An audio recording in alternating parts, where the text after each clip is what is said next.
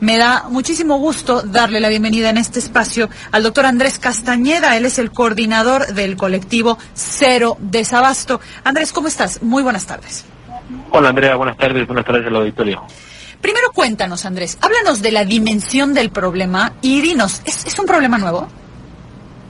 Pues mira, realmente el, problema no es un problema nuevo, ¿no? Sabemos que eh, el completo abasto siempre ha sido un reto para cualquier tema de salud cualquier administración, pero sí tenemos datos de cómo se ha agudizado la problemática, particularmente desde la segunda mitad de 2019. Por ejemplo, para darnos una idea, vemos cómo eh, en el IMSS se triplicó el número de recetas no surtidas efectivamente entre 2019 y 2020, pasando de alrededor de 5 millones de, recetas no surtidas efectivamente a casi 16 millones de recetas no surtidas efectivamente en 2020. O sea, casi se triplicó entonces, Andrés. Así es, así es. Esto, es solo para, para derechohabientes del, del, del, IMSS. En el ISTE igual, ¿no? En, cayeron un 2% eh, los indicadores de, de acceso efectivo a los medicamentos. Lo mismo pasó, por ejemplo, con el número de quejas a, a las mismas instituciones de salud, a la CONAMED, a la CNDH, aumentaron un 48% entre 2019 y 2020. Y aquí hay que tomar en cuenta, Andrea, que, que el número de atenciones en 2020 fue prácticamente la mitad que el número 2019 por, por la COVID. Se dieron 45 millones de consultas menos en todo el sistema público de salud entre 2019 y 2020 y aún así, aunque, aunque hubo menos atenciones, hay más reportes, quejas y recetas no surtidas en 2020. Entonces, es muy claro, muy evidente. Estos son datos que hemos generado eh, a través de, de solicitudes de acceso a la información también tenemos eh, el rastreo a través de la plataforma Cero Desabasto, en donde las personas nos dejan eh, su reporte cuando no les surten su medicamento. Y todas estas fuentes dejan muy claro que efectivamente el desabasto está peor que antes. No, si no es un problema nuevo, pero sí está peor que antes. Y, claro, porque además me estás diciendo que se redujo el número de consultas y aún así se incrementó el número de quejas y el número de desabastos, ¿cierto? Cuéntanos algo, eh, Andrés. Primero, eh, para, para aquello de las, de las teorías del complot y, del, y, salirnos pues del área de las presunciones y de la desinformación el origen de tu fuente informativa para darme estos datos que me parece que son muy preocupantes son las propias instituciones, ¿cierto? Tú haces solicitudes de información a las propias instituciones. Así es, hicimos 360 solicitudes de acceso a la información para integrar el informe de transparencia en salud. Correcto. alrededor de 200 sujetos obligados, hospitales, secretarios de salud estatales, institutos de salud estatales.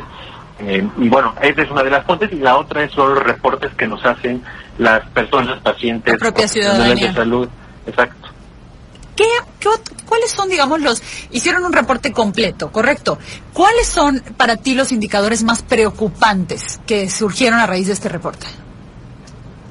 Pues mira, creo que lo, lo, lo, más preocupante es que es generalizado, ¿no? Este, eh, preocupante también pues con una luz, ¿no? De solución. Correcto. Es, es preocupante porque porque quienes se ven más afectados y afectados a, eh, a causa del desastre son las personas más vulnerables. Por ejemplo, en una encuesta que la encuesta eh, continua que hace de la ENSANUD, del Instituto Nacional de Salud Pública, vemos cómo los quintiles de menor ingreso son quienes más gastan proporcionalmente en medicamentos o quienes han gastado más durante la pandemia. Y esto pues un poco responde o es consecuencia de la falta de eh, acceso a los medicamentos. Esto también ha dado eh, ha, dado pie a que surjan pues el contrabando de los medicamentos, la falsificación, eh, la proliferación de estos de, la venta de estos medicamentos en los mercados, lo cual pone en riesgo directamente a la población y la consecuencia de no tener un tratamiento, ¿no? Porque hay, hay que decirlo, estas consecuencias las vamos a ver a, corto, mediano y largo plazo. A corto plazo hay personas que si se dejan de tomar su medicamento, mueren, ¿no? Personas que viven con cáncer, eh, personas que son trasplantadas y que no toman el medicamento inmunosupresor pueden rechazar el órgano, personas que a mediano plazo les, les puede costar la vida, personas como que viven con diabetes, con hipertensión, que al no tomar el medicamento se descontrolan y generan complicaciones.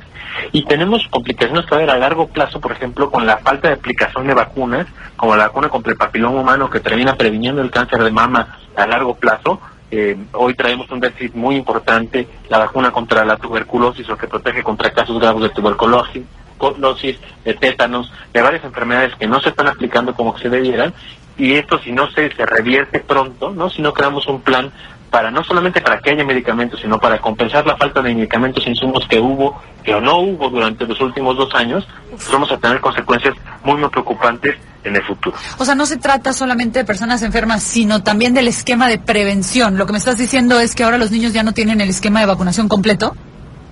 Eh, sí, eso eso ha caído de manera muy, muy importante. Por ejemplo, para que te des, te des una idea, esta vacuna, la BCG, que es este, para la prevención de los casos graves de tuberculosis, se pone a todos los niños al nacer. Más o menos nacen al año en México alrededor poco más de dos millones de niños. En 2019 no llegamos ni al millón de dosis aplicadas. Y en 2020 no llegamos ni a las 100.000 dosis aplicadas. Entonces traemos un rezago ahí bien, bien importante. 2021 está muy parecido. Lo mismo con la vacuna del papiloma humano, tendremos que estar poniendo igual más de 2 millones de dosis. 2020 no pusimos ni 300 mil. Traemos ahí un rezago bien fuerte, bien importante. Y que además puede provocar un problema de salud a mediano y a largo plazo brutal, con unos costos brutales, ¿cierto? Así es, ¿no? Y, una vez más, esta, este, este, la salud, podemos decir que es un igualador social, ¿no? El claro. que todos tengamos salud nos permite de manera eh, pareja avanzar, ¿no? Desarrollarnos, ser productivas y productivos y eh, pues si las personas tienen recursos pues van y se buscan la vacuna por fuera o el medicamento por fuera pero quien no tiene el recurso pues está en mucha mayor desventaja.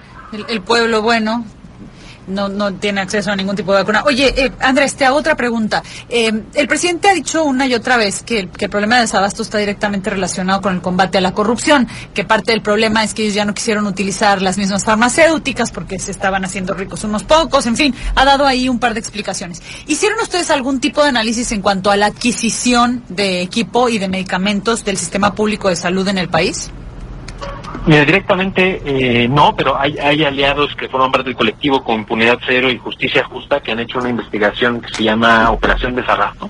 Correcto. En donde dan cuenta cómo eh, pues la causa principal, hay dos grandes causas para el desabasto de siempre, la corrupción y la ineficiencia, y estos últimos tres años, pues la causa que ha ganado o que tenemos evidencia clara es la ineficiencia, porque se concentró todo todas las compras que se en el país, y se cambió el mecanismo que llevaba años funcionando y, perfeccionándose, que se está, se ha ido perfeccionando, empezamos de cero, con un nuevo mecanismo al concentrar todas las compras en la oficialía mayor de la Secretaría de Hacienda primero, eh, un par de años y después ahora con, con, con la UNOPS. Estos son procesos, procesos que tardan en afinarse, no son, compras gigantescas, complicadas, eh, que requieren mucho detalle en, eh, la administración actual ha subestimado esta complejidad y bueno, eh, creo que es un falso dilema el decir que para combatir la corrupción entonces tenemos que padecer desabasto y que quien tiene que padecer o quien tiene que pagar los platos rotos son las la ciudadanía, claro. sí, es un falso dilema, creo que es un, no, no debe ser una excusa, eh, si bien también tenemos evidencia, hicimos un estudio junto con Poder, estudio se llama Salud, Dinero y Corrupción, igual lo pueden consultar en línea, vemos como efectivamente en el IMSS de 2008-2018 hubo muchísimo sobrecosto. Efectivamente algo ahí estaba pasando que no estaba bien, que estamos pagando sobreprecio por o ineficiencia o por corrupción.